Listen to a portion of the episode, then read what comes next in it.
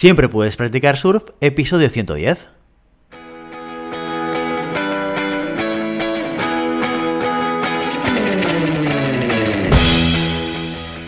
Bienvenido y bienvenida a Siempre puedes practicar surf, el podcast diario sobre recursos humanos.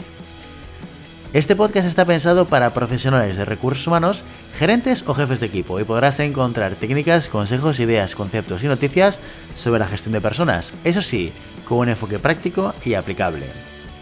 Hoy episodio 110 del jueves 28 de octubre del 2021, programa dedicado al monográfico del mes en el que explicamos de forma muy concreta y concisa conceptos relacionados con recursos humanos. Pero antes dejadme que os recuerde que podéis encontrar más contenido en nuestro blog e información sobre nuestros servicios en nuestra web en globalhumancon.com. Desde allí os podréis apuntar a nuestra newsletter para no perderos nuestros webinars, streamings y todo el contenido de actividades que organizamos desde la consultoría Global Human Consultants. ¿Cómo hacemos el monográfico? Cada mes seleccionamos un tema y a partir de ahí cada jueves lo dedicamos a explicar uno o varios conceptos importantes que tienen que ver con ese tema en cuestión.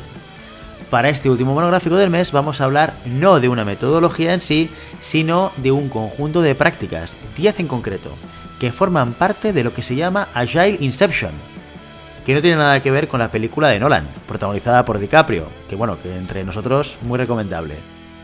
A lo mejor sí tiene que ver, vamos a verlo. Como todo lo que hemos ido viendo hasta ahora, el Agile Inception se puede aplicar en cualquier empresa y en cualquier sector. Pero sí que es cierto que quienes mayores ventajas van a sacar de este marco son personas que quieren iniciar o ya han iniciado una startup.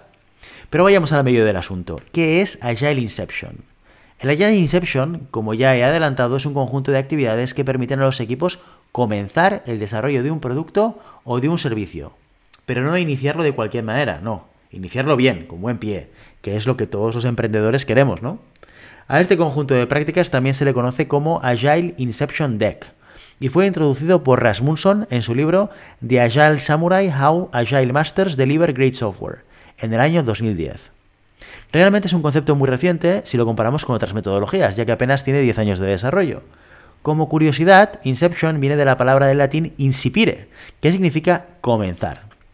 Los 10 pasos que forman este método de trabajo tienen como objetivo establecer un propósito común y aunar expectativas, no solo por parte de aquellos que van a diseñar, desarrollar e implementar el producto o servicio, sino también en todas aquellas partes que vayan a estar implicadas de una forma o de otra. En definitiva, el Agile Inception lo que pretende es que todo el equipo tenga una visión común de aquello que se quiere conseguir y del producto, y hacerlo mucho antes de empezar a diseñar y a construir nada. ¿Y cuánto tiempo se tarda en llevar a cabo todas estas técnicas? Bueno, el mismo Rasmussen nos da la respuesta y es un grandísimo depende. Depende de lo que se quiera desarrollar, básicamente. Una Agile Inception puede tardar entre dos días o dos semanas en completarse. Eso sí, una vez hecho, si se ha hecho bien, se obtiene una perfecta planificación de los próximos pasos a seguir a seis meses vista, como mínimo. Como es fácil de suponer, para que esta técnica funcione, todas las partes interesadas en el proyecto deben participar no solo para que el trabajo en equipo sea mejor, sino también para que cada persona contribuya con su punto de vista y a la aportación de información relevante correspondiente a su rol. Información que se presupone importante para empezar el proyecto, como he dicho, con buen pie.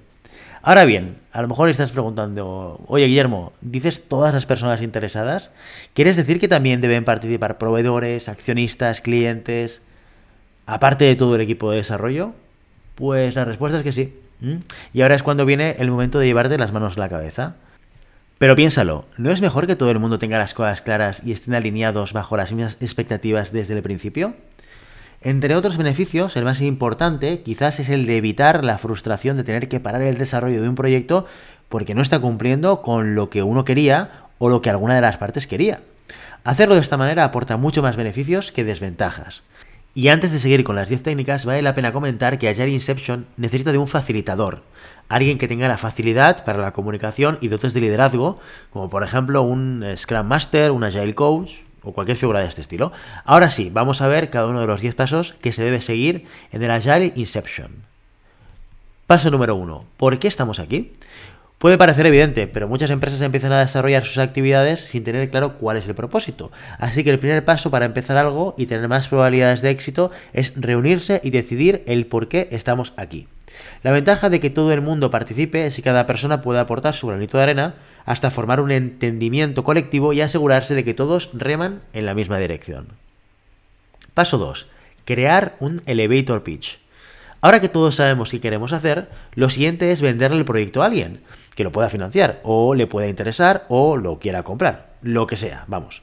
Para ello hay que tener una presentación del producto, un breve discurso alabando todos los beneficios y diciendo por qué a la gente le gustaría tenerlo. Un discurso que convenza, que literalmente venda.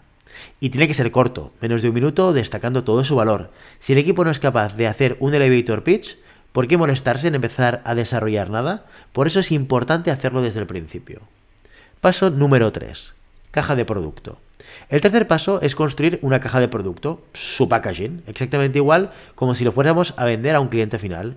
Durante este proceso crearemos los eslóganes, la imagen de marca, el diseño del logotipo, los esquemas de colores, todo lo que haga que se convierta en un producto atractivo en un estante de un centro comercial. ¿Por qué hacer esto? Porque si todos tenemos una imagen en mente de lo que se está construyendo, es más fácil mantenerlos motivados.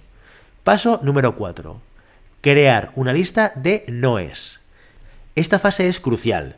Tener en cuenta lo que nuestro producto o servicio no es determina su alcance. Así, a la hora de diseñarlo, deberemos tener claro que está dentro del proyecto, que se queda fuera y no vamos a abarcar y qué funcionalidades o apartados quedan aún por resolver. Paso número 5. Conoce a tus vecinos.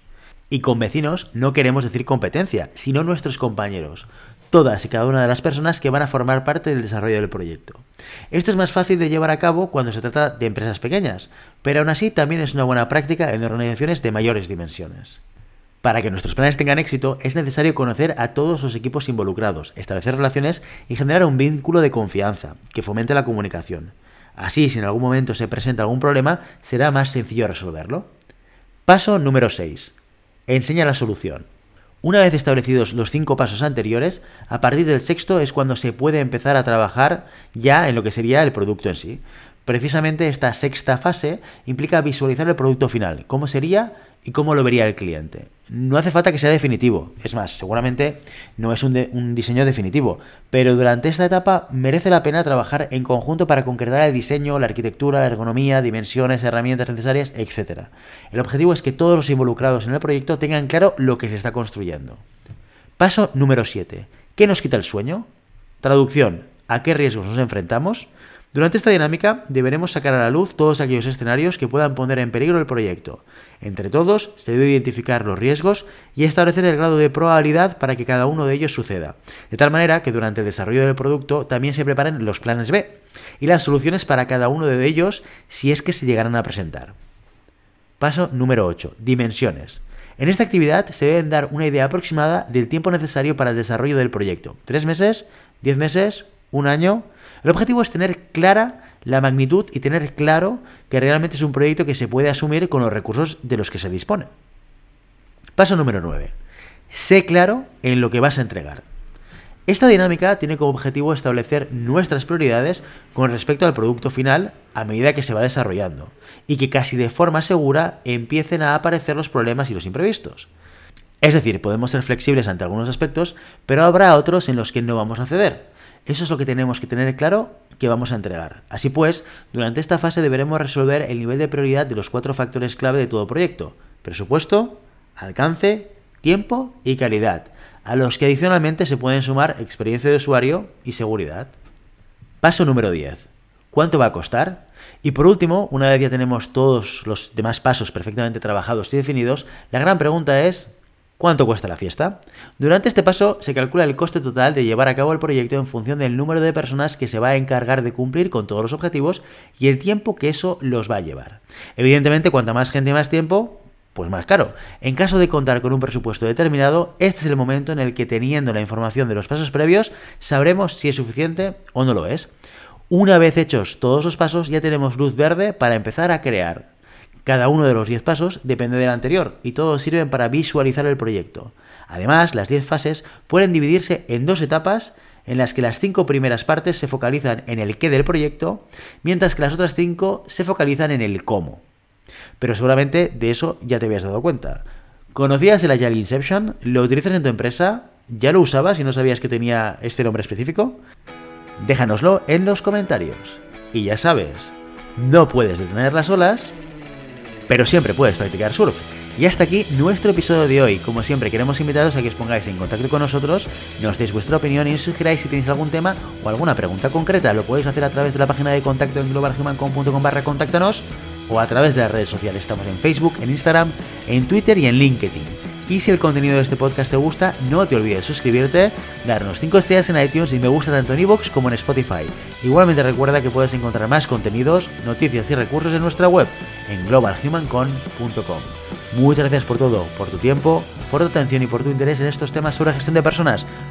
Nos escuchamos mañana viernes en el programa sobre preguntas y respuestas. Hasta entonces, feliz día.